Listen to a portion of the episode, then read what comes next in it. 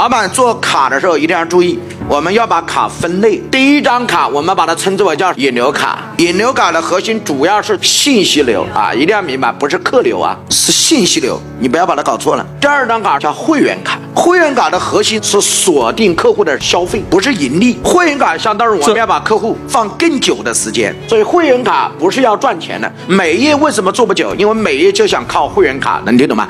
会员卡是赚不到钱的，会员卡是要锁定客户消费的次数和年限，这才是会员卡。第三个，我们把它称之为叫合伙人。合伙人，你的方案肯定是需要修改的。合伙人，我们要给他设计一张合伙人的方案表。这边我们把它称之为叫级别，那这边叫项目。所以级别第一个叫创业合伙人，第二个叫城市合伙人，第三个叫战略合伙人。然后这里面就是投资额。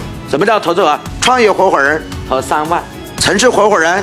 投十万，战略合伙人投五十万，后面就是你的权益，你给他什么样的东西，你要有一个分配表，很明确的告诉他合伙人应该做什么。合伙人最重要的是四个字，绝对不跟传统的代理商一样，这才是合伙人的命脉。一句话，合伙人有四大前提，我提前告诉大家：第一，你手上必须要有资源；第二，你必须要有能力；第三，你必须要有意愿，你愿意跟我合作；第四个，最少你得要有钱。符合四个条件才能做我的合伙人，不是你交点钱就可以做，所以你要有一个完善的合伙人方案。你现在还没有一个成型的方案，只有成型的方案才能做到四个字，叫资源变现。